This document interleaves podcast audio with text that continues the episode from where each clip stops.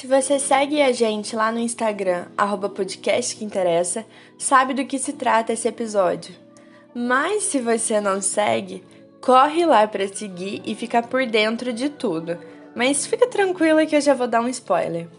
Agora em setembro começa a campanha do Setembro Amarelo. É basicamente um mês para se falar sobre saúde mental. E o Vamos ao que Interessa não poderia ficar de fora e não tratar de um assunto tão importante. Para isso, eu conversei com a Raquel e a Angélica, ambas psicólogas e lésbicas, para falarmos sobre a saúde mental de mulheres lésbicas e bissexuais. Eu sou Isabela Karpinski e esse é o Vamos ao que Interessa.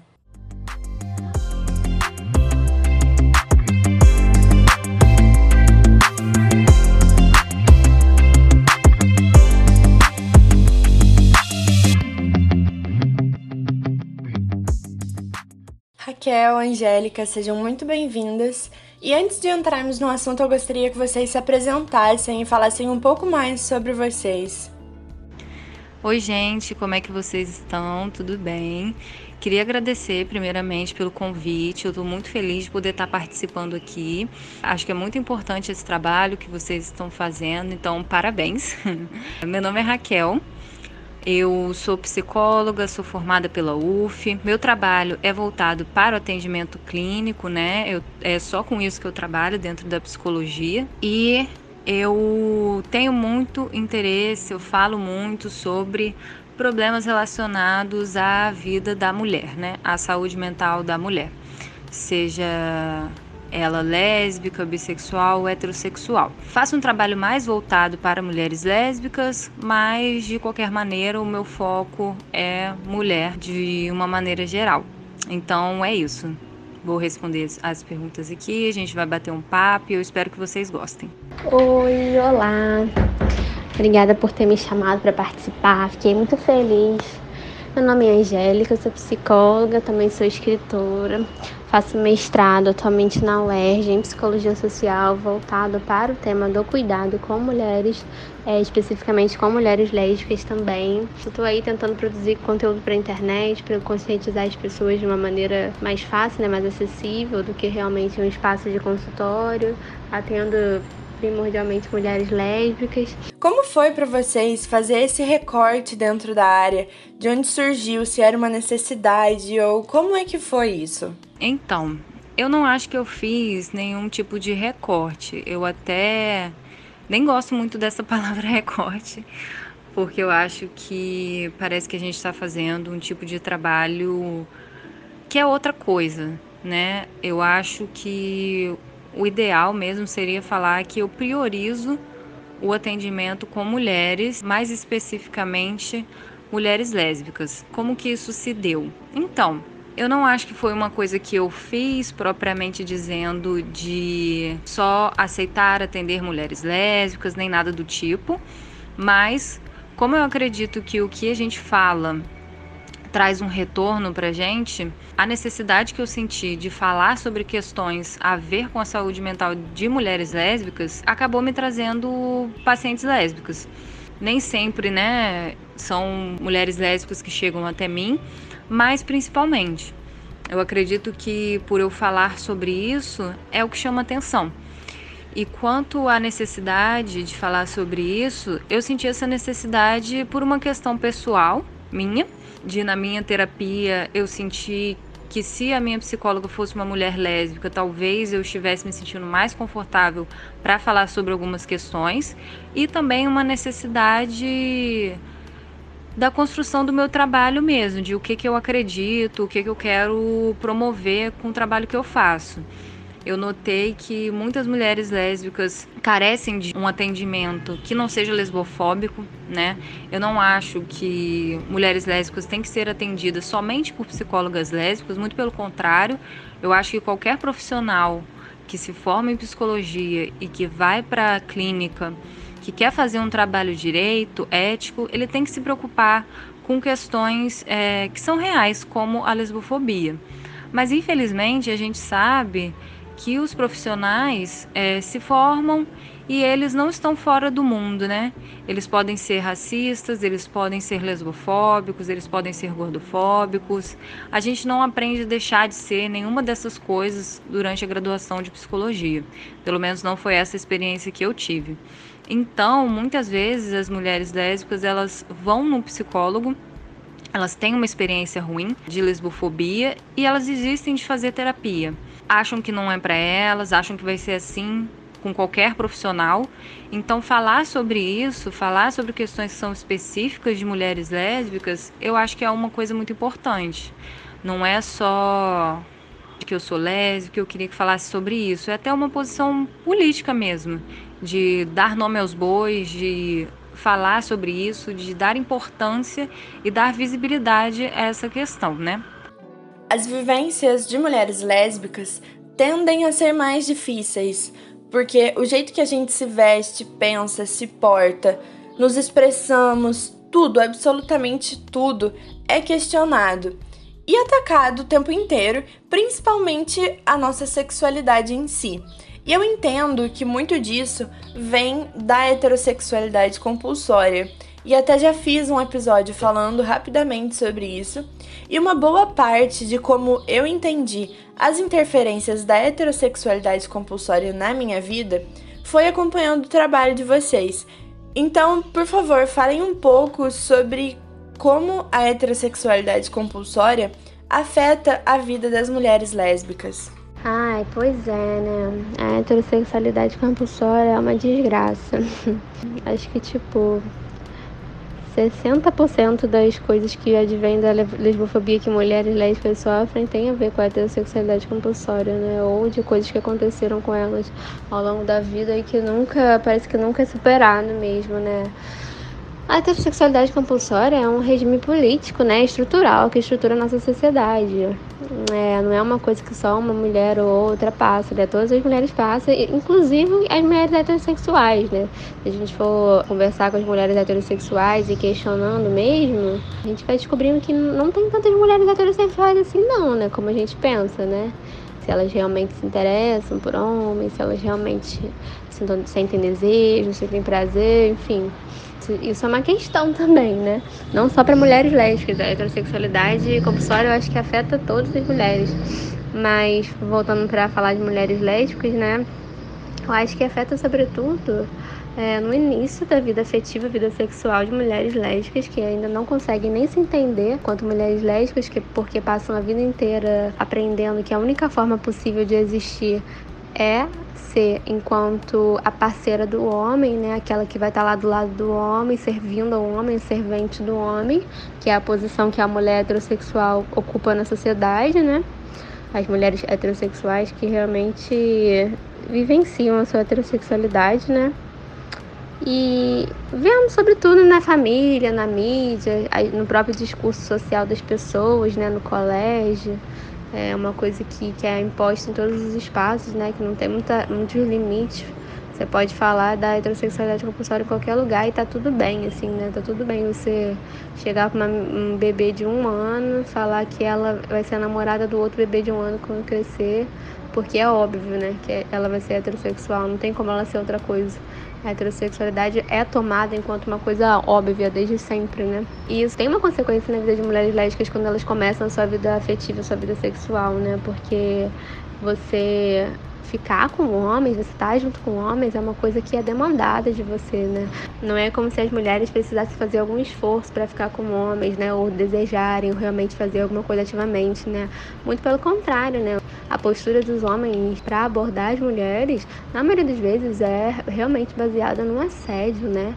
No abuso. E mesmo que as pessoas não entendam assim, né? Desde novinhas, mulheres aprendem, né? Que elas têm que aceitar, têm que falar assim, têm que ficar com o homem porque ele é tão legal. Ah, mas ele é assim, ele é assado. Ah, mas ele tá interessado em você. Tipo, não depende do desejo da mulher, né? O desejo da mulher não é importante em hora alguma, né?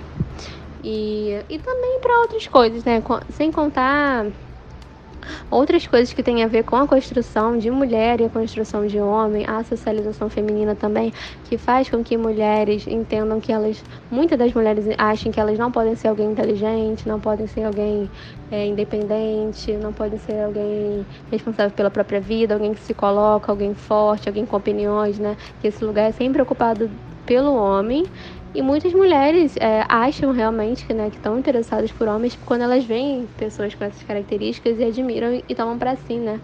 Eu atendi muitas mulheres lésbicas que passaram por isso, né? Que se sentiram inferior a vida inteira por ser mulher, pelo lugar que a própria mãe ocupava na família e tal e aí enxergavam o homem, né, como a pessoa que ia trazer meio que essa força, essa inteligência, essas características boas que ela não foi estimulada a ter para perto dela, né? E ela achava que isso era uma coisa legal e confundia com atração física, né?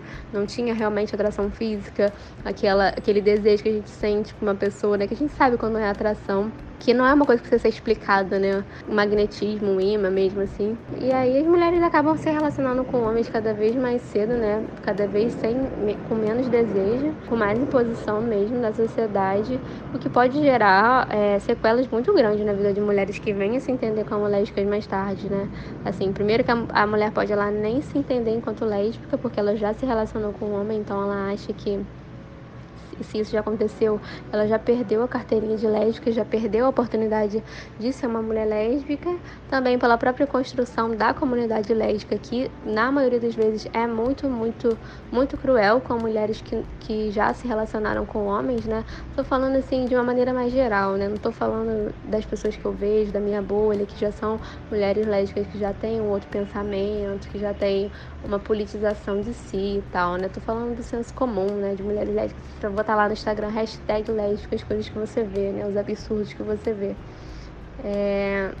E quando essa mulher se, realmente vem se entender como lésbica, sabendo que ela ficou com um homem sem ter vontade, sem querer, só porque era uma imposição, é, essa mulher se sente culpada, né? Pode se sentir culpada, ou ela pode se sentir realmente é, abusada, invadida, né? Que é um sentimento assim muito, muito, muito difícil de trabalhar mesmo, né? É, tem gente que faz terapia por anos para conseguir lidar com isso, assim, de, de entender que realmente não foi culpa da pessoa, ou, ou entender que realmente é, invadiram seu corpo, né? Que na, nas relações heterossexuais, principalmente, né? O sexo costuma acontecer assim, né?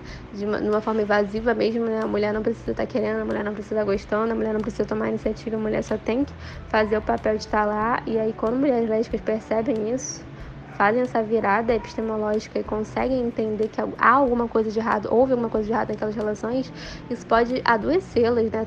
transformadas em mulheres embotadas, ansiosas, sozinhas, cada vez mais sozinhas, né, também, porque as pessoas da sociedade heteronormativa, ela não, não estimula que as pessoas façam vínculo com mulheres lésbicas, né, porque tem aquela coisa de achar que a mulher lésbica vai dar em cima de você, se você for uma mulher hétero, ou se você for um homem, a mulher lésbica, ela te odeia porque ela não quer ficar com homem, significa que ela odeia o homem, porque ela tem um sentimento horrível por você, não é simplesmente só porque ela não se interessa, porque você não pode não ter nenhum sentimento em relação ao homem, né? Ou você tem que amar ou você tem que odiar, não existe um, um meio termo.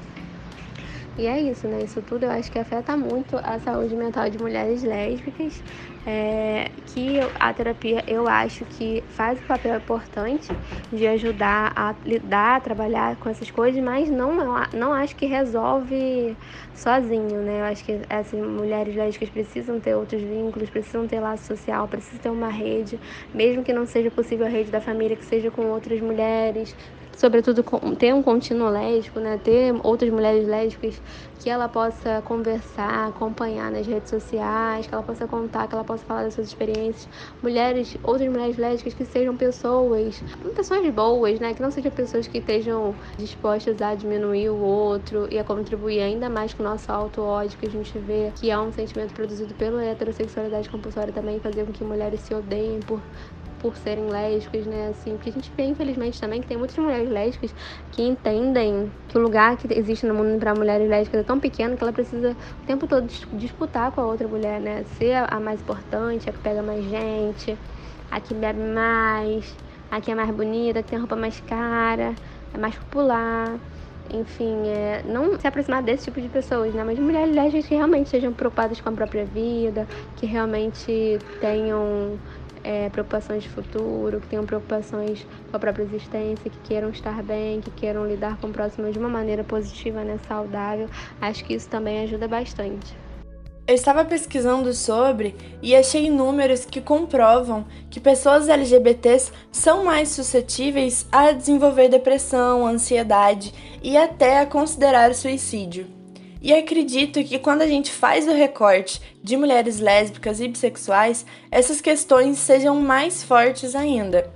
Vocês poderiam falar um pouco sobre possíveis motivos e como a vida inteira, né, de não aceitação, de rejeição, discriminação, podem afetar a saúde mental de mulheres lesbi?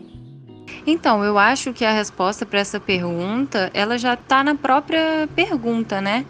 É muito difícil você lidar com a não aceitação, com a rejeição, com a discriminação. Isso são coisas reais.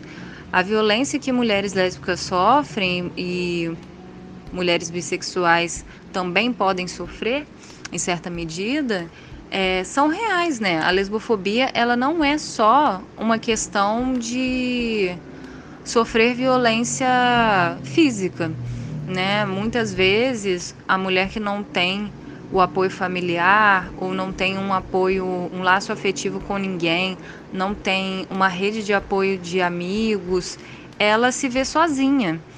É, é muito comum dentro da comunidade lésbica a gente ver uma exacerbação dos relacionamentos, né? E também do uso de drogas, do abuso de álcool. Isso, essas são coisas que não estão descoladas, né? É, também mulheres lésbicas em situações de trabalho precário, é, largando estudos. É, se você é expulsa de casa por ser lésbica, como que você vai fazer alguma coisa, né? Como que você vai seguir a sua vida? Isso é muito complicado. Mulheres heterossexuais não passam por isso. Claro, uma mulher heterossexual ela pode ser expulsa de casa porque engravidou na adolescência. É, mulheres heterossexuais também sofrem inúmeras coisas, né? Se você é mulher, você vai sofrer muitas coisas com certeza, independente da sua sexualidade. Mas a lesbofobia, ela vai minando a gente aos poucos. Então, eu acho que é isso, tem faz total sentido que mulheres lésbicas e bissexuais estejam mais propensas né, a desenvolver quadros de depressão, de ansiedade, considerarem suicídio, porque a gente é tida enquanto anomalia em muitos espaços, e inclusive dentro do espaço da terapia, isso também pode ser reafirmado. Como eu falei, muitos psicólogos são lesbofóbicos. Muitos psicólogos acham que uma mulher é lésbica porque ela sofreu algum trauma com algum homem ou acha que uma mulher não pode ser lésbica se ela já se relacionou com homens. Então, como que fica a nossa saúde mental em relação a isso, né? Se num espaço que é para ser de acolhimento, a gente recebe mais julgamento ainda. Já ouvi de pacientes que foram em psicólogos que disseram que elas deveriam procurar Deus, que elas deveriam procurar uma igreja e que elas estavam sendo lésbicas para chamar atenção, é, ou que era uma fase, ou que elas estavam confusas, e isso faz muito mal pra gente, né? Então, eu acho que se aproximar de outras mulheres lésbicas, é, no sentido de amizade, né, construir relações saudáveis, é muito importante para a saúde mental de mulheres lésbicas. É muito importante que a gente se aproxime das nossas e repense a maneira da gente viver, né? Porque não adianta muito também a gente achar que vai estar tá levantando bandeira se a gente estiver tendo hábitos que vão nos matar.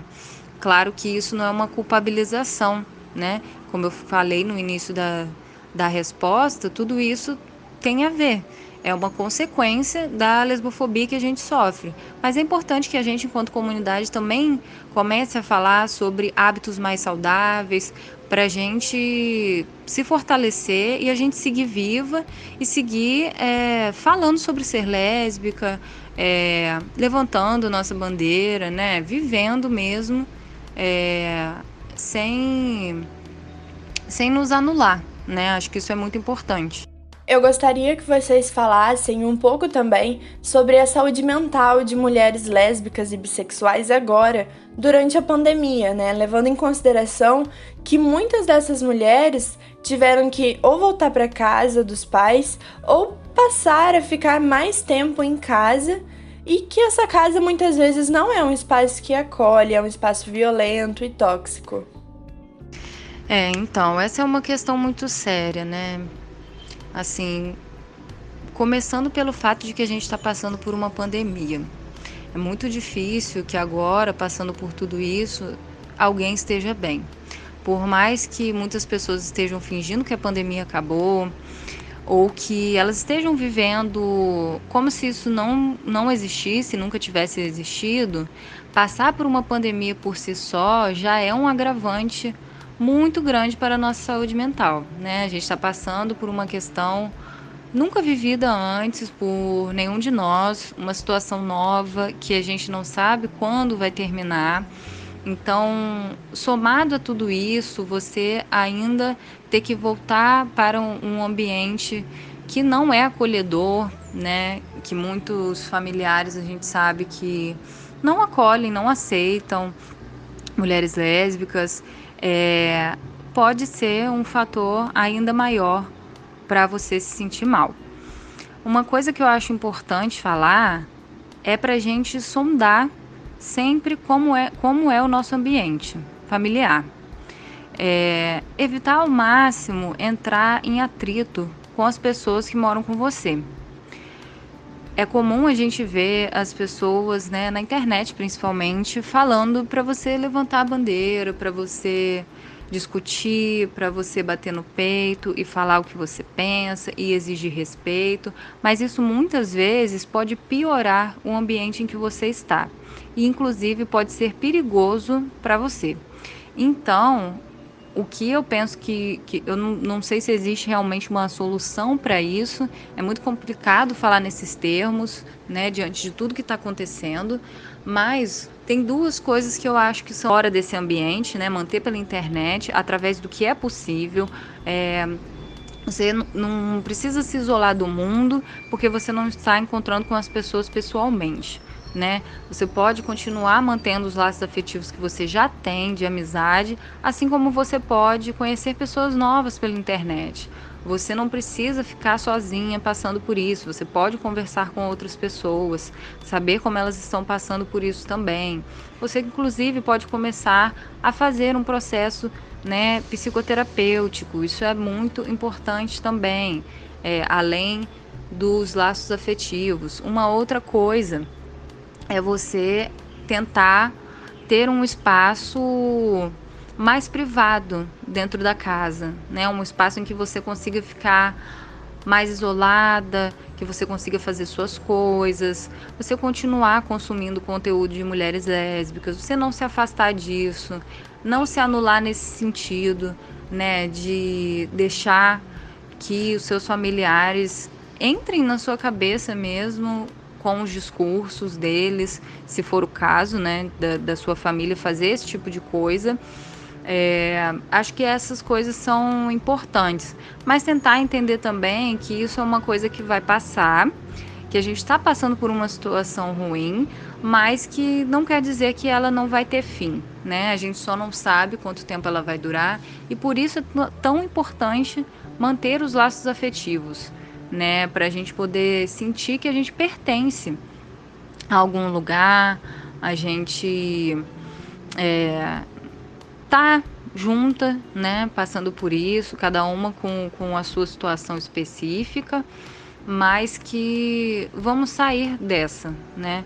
Acho que essas são coisas que eu considero importantes. Eu queria agradecer muito vocês duas por estarem aqui, por abrirem esse diálogo, por toparem participar. E eu vou pedir para a Angélica finalizar deixando uma mensagem para as mulheres lésbicas e bissexuais que estão nos ouvindo. E para as mulheres lésbicas que estão escutando a gente, é, primeiro, obrigada por ter ouvido até aqui, por ter tido paciência de escutar as coisas que eu tenho para dizer. Assim, fico muito feliz de ter bastante gente me acompanhando lá, meu trabalho no Instagram também, dando força, falando dos, dos seus relatos. Falem sobre suas vidas, falem sobre as coisas que vocês passaram. Tá tudo bem vocês terem passado por coisas que não foram boas, que não foram legais, assim, tentar elaborar isso, tentar falar com outras pessoas, colocar isso em palavras, colocar isso em voz alta também acho que ajuda muito, assim, tentar consumir cada vez mais, assim, cultura de mulheres lésbicas, filmes, séries, livros, músicas, assim, tentar. A gente precisa tentar realmente construir uma cultura nossa própria, né? Tentar mostrar para o mundo que está tudo bem com a gente, não tem nada de errado com a gente, a nossa existência importa, sim. A gente não precisa mudar quem a gente é para ser aceita, né? Acho que é isso. Muito obrigada por ter me chamado para participar. Fiquei muito feliz. É, brigadinha. Beijinho, pessoal.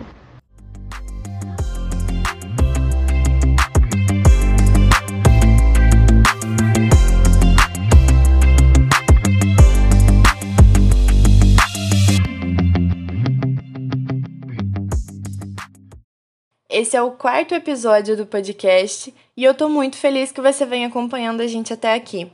Até o próximo episódio e tchau!